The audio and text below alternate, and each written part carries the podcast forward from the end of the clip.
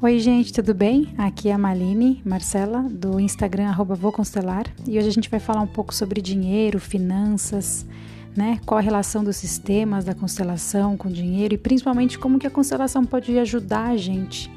Você sabia que, a, que tem relação né, muito forte entre o dinheiro e a relação que nós temos com os nossos pais? Vamos lá então?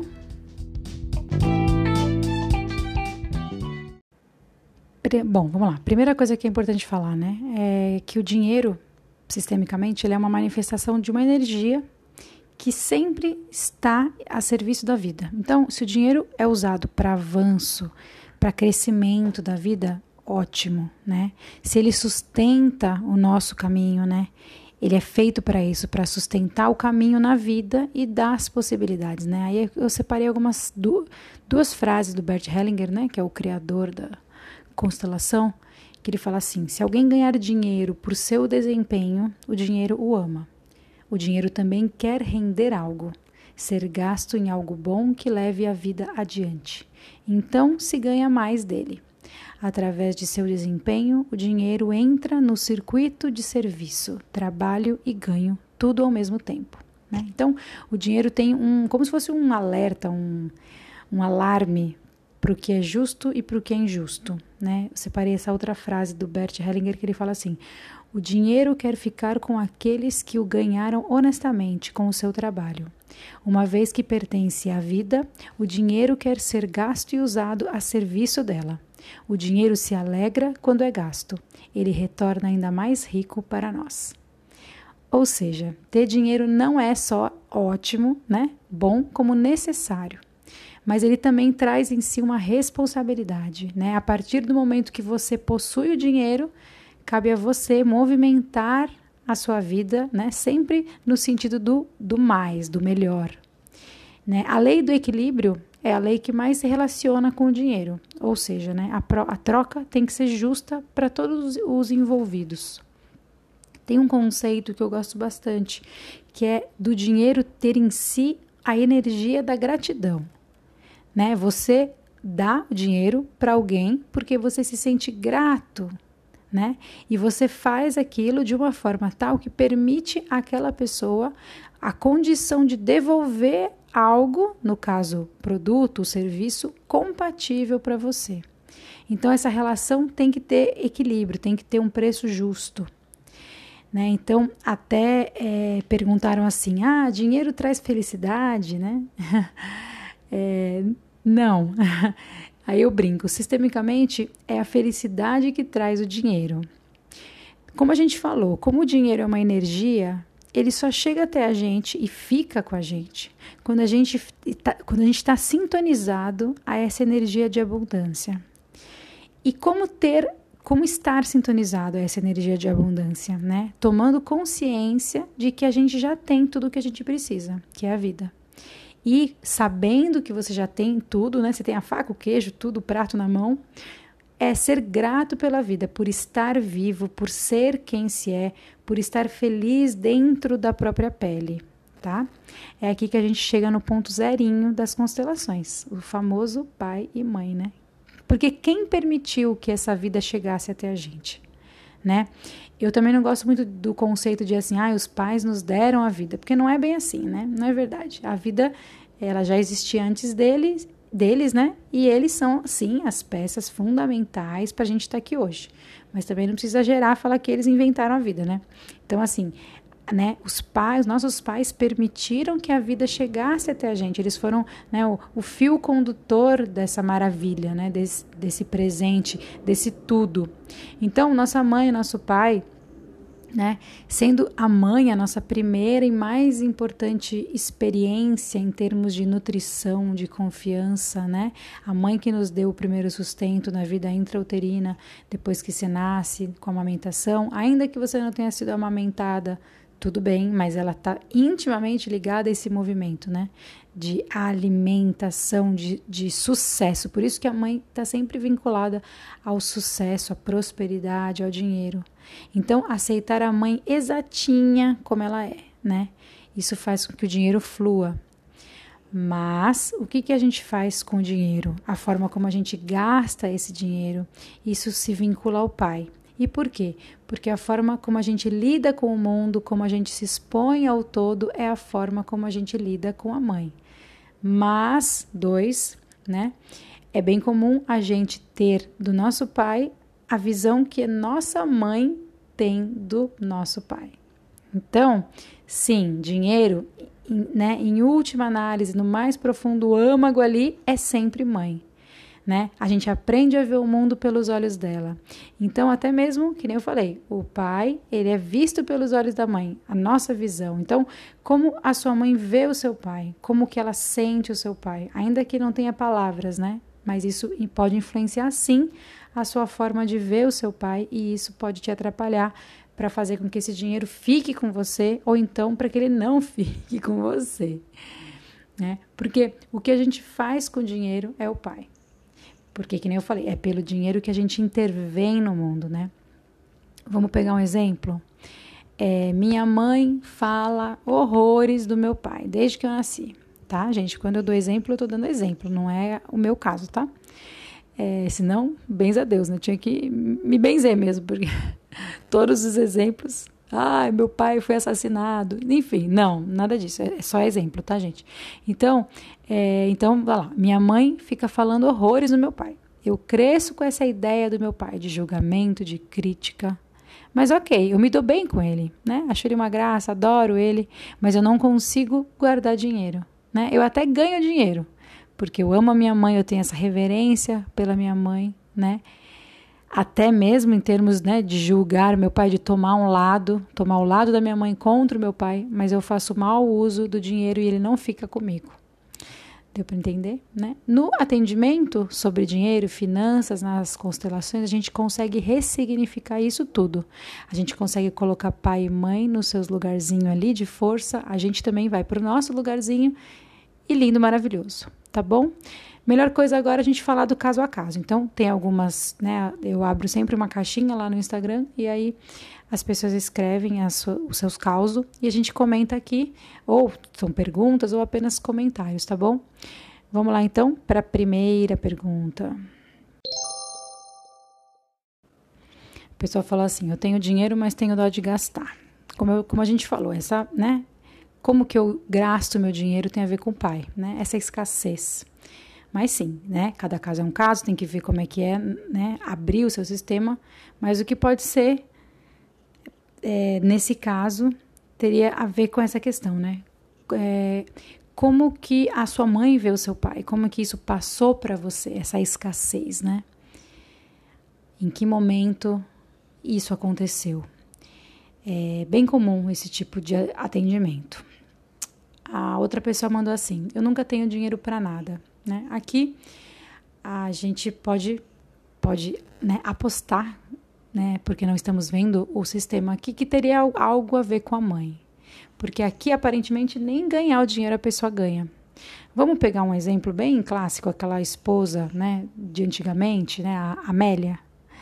Se você pensar, a Amélia, a mulher de verdade, no âmago, no âmago ali, ela é uma oprimida. Normalmente a mulher oprimida pelo marido, ela também era oprimida pela mãe.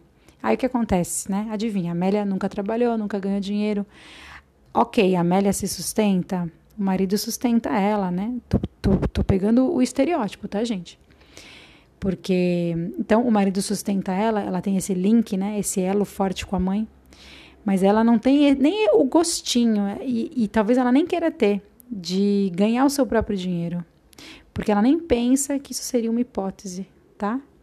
Então ela fica ali sem a mercê. Então eu, eu, né, o palpite que eu, que eu dou aqui, porque só abrindo o sistema a gente consegue ver, mas quando a pessoa usa esse termo, né, eu nunca tenho dinheiro para nada, é, parece que ela nem ganhar o dinheiro ganha. Então teria é, link, é, teria vínculo com a mãe aqui, tá? Obrigada pela participação. Aí a outra pessoa falou assim: Meus pais têm muito dinheiro, mas eu mesma não tenho nada e vivo na aba deles. Então aqui é um pouco diferente, né, da história acima ali, dessa história anterior. Então, assim, meus pais não têm dinheiro, mas é, e, é, eu mesma não, não tenho nada, eu vivo na aba deles. Tudo bem, né? que nem a gente já falou algumas vezes aqui em outros podcasts, é, os pais, a função dos pais é isso mesmo, dá tudo que eles têm, né? A função deles é essa e isso nunca vai gerar desequilíbrio, desde que eles estejam presentes naquela doação infinita para os filhos, né? Os pais são pródigos, né? Eles dão tudo que eles têm, mas eles têm que ter consciência do que eles estão fazendo. É, outra, outro ponto que é muito importante, se isso te incomoda, né? Viver na aba dos pais, se é, isso te incomoda, pode ser que tenha alguma cobrança dos pais, e se tem cobrança, os pais já não estão nos seus lugares de pais, né? É, a função dos pais é dar doação completa e a dos filhos apenas receber sem exigir, tá? É, então, se está incomodando, lembra, se tem um incômodo, plim, alerta Constellation ali, seria bom você dar uma olhadinha é, como que é essa relação com os pais, tá? Mas é, os pais você pode se perguntar assim, né? Ou me perguntar, mas os pais sempre estão agindo certo quando eles dão tudo para os filhos? Aí eu volto nessa questão, que não. Tem que ser algo pensado, tem que ter cuidado, né? É, vamos, vamos dar um exemplo. Eu dou tudo pro meu filho, né? Até se ele pedir, eu dou a faca. Eu dou meu filho pequeno ainda, eu dou faca, eu dou fogo. Não, né? Se é uma criança pequena, você não, nunca pode dar algo para ela que a prejudique. Se é um adulto, você também não, você tem que continuar com esse mesmo cuidado. Então, a gente sabe, né? Eu estou dando o exemplo da faca aqui, mas na verdade é isso, é o que for prejudicial. Você só vai saber o que é prejudicial para o seu filho se você estiver presente ali. Né? Mas, se eu quiser apenas ficar bem na fita, né? Ah, eu quero ser a mãe do ano que faz tudo, é a queridinha, né? Você vai dar tudo, inclusive as facas, o fogo, né? E, ah, se ele se queimar, se ele se cortar, é problema dele. Não. Então, sempre tem que ter em mente isso, essa presença. Né? O desequilíbrio ele pode vir do pouco caso dos pais, ou então né, pais que dão demais por egoísmo, por querer, sei lá, outra, outra querer ser amado, enfim. É, sabe o que eu penso agora, né? Quando a gente fala de paz, de dinheiro, eu lembro daquele ditado. Tem um ditado bem conhecido que é assim: pai rico, filho nobre, nobre neto pobre. Não sei se você já ouviu falar desse ditado, né? Ele é super sistêmico. A gente pensar, né? Ah, o pai rico, o pai rico trabalhou muito, né? É, ele estava servindo a vida. Ah, o filho, né? O filho nobre, ele é, esse dinheiro que ele tem já não serve tanto à vida. Às vezes até serve um pouco, né? Ele faz muitos estudos, tarará, tem um, tem um espaço para conseguir descobrir sua vocação, só que ele acaba não conseguindo ir para frente nisso, né? Então ele fica só lá com o título, filho de fulano de tal.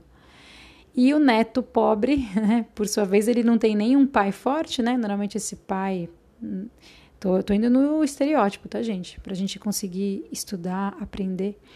Então, normalmente ele é, né? Foi. Não, não entrou no papel do adulto, né? Ele virou sempre um filho. Então, esse neto não tem sucesso mesmo, né? É o neto pobre, é lascado de pai e mãe, né? E aqui é, também pode ser por egoísmo ou por falta de atenção, tá? Vamos lá para mais uma pergunta. Fala assim: Meus pais passaram muita necessidade e eu tenho muito medo de passar também. Aqui, outro alerta, né? Alerta para lealdade sistêmica.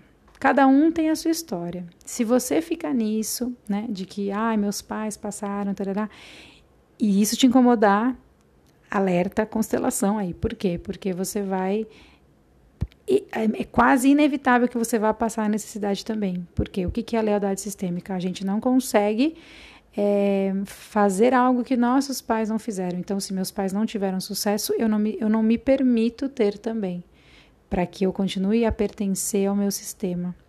É uma coisa esquisitinha que a gente faz na nossa mente, mas a gente faz. Não é nem na mente, né? Mas talvez mais pro coração mesmo. A outra pessoa falou assim, ó, é, eu tenho medo de não ter dinheiro quando me aposentar. Esse medo é um medo comum, né? Ainda mais na situação que a gente está hoje do país, as leis que mudaram todas, né? Mas o problema é se esse medo interferir nas suas escolhas de um jeito hard, assim, né? É, o medo sistêmico, ele é aquele medo que te paralisa. Então, ah, eu não vou viajar para, não vou fazer uma viagem que arrebenta tudo, gastando tudo, parará, parará, para pens pensando um pouco em juntar um dinheiro para minha velhice, até que ok. Agora, se você fazer assim, ah, eu não vou ter filho, porque eu tenho medo de não ter dinheiro eu não conseguir juntar dinheiro para me aposentar. Ou então, ah, eu não quero nem sair de casa, porque se eu sair de casa pode ser que eu encontre alguém e eu queira casar com essa pessoa e essa pessoa um dia pode ser que fique doente e essa pessoa não vai ter plano de saúde, eu vou ter que gastar todas as minhas economias para cada dessa pessoa e aí eu não vou ter dinheiro para me aposentar. Entende o que eu estou falando? Esse é o medo sistêmico, né? Ele te paralisa num nível assim que está um pouco além da imaginação, né? É, vamos fazer mais uma só e aí a gente divide. Eu vou fazer em duas partes esse, esse, esse, esse podcast para não ficar muito, né? Pesadinho o tempo. E aí eu volto para o próximo podcast é, já com as perguntas, tá? É, a última pergunta: eu posso emprestar dinheiro para minha família? Né? Brincando aqui, desde que você não seja o caçula, né? Se você já assistiu o podcast que a gente fala sobre os, a ordem dos filhos, né? O caçula não tem que emprestar nada para ninguém. Tô brincando, mas sério, né? Dependendo, né? Então eu posso emprestar dinheiro para minha família? Dependendo, pode dar muito problema. Principalmente assim, se você sabe que a pessoa não vai te pagar, né? Então não empreste. se você tem essa dúvida, é melhor não, porque você vai gerar desequilíbrio no relacionamento ali e aí danou-se. E lembra sempre o quê? Que o dinheiro tem que servir à vida. Ah, eu vou emprestar para pagar o tratamento de saúde da minha prima. Ok, está servindo a vida, a sua prima vai usar o dinheiro para servir a vida. Ah, eu vou emprestar porque minha prima gasta mais do que ela ganha e coitada, ela está sempre no vermelho, piriri pororó. Então, assim, será que você vai estar tá usando esse dinheiro a serviço da vida? Será que ela, né, essa pessoa que você emprestou, vai servir a vida com isso, né? Então, sei lá, pegando um outro exemplo, ah, meu, meu primo é viciado em heroína, tá todo endividado, coitado, né? Será que você não tem outras formas de ajudá-lo? Será que esse dinheiro vai. Porque o que vai acontecer? Ou então, né, altruísmo ali, só que aí quando a gente faz uma doação por, né, essa doação do altruísmo, bem, bem, é, tem chances imensas de você desequilibrar o relacionamento ali e vai dar ruim do mesmo jeito. Você falando, né, a gente, a gente acha às vezes que falar não vai ser o, o, o BO todo. E, olha, muito raro que dê BO pelo não apenas, tá? As pessoas esquecem, né? Mas é, o sistema não esquece esse desequilíbrio se você dá demais. Aliás, a maioria dos casos de empréstimo pessoal não voltam, né? São desse tipo. A pessoa não usa o dinheiro a serviço da vida, então o dinheiro não fica com ninguém no fim das contas, né? Não foi para estudar, não foi para se desenvolver, não foi para ajudar ninguém. Então, esse dinheiro vai embora, tá?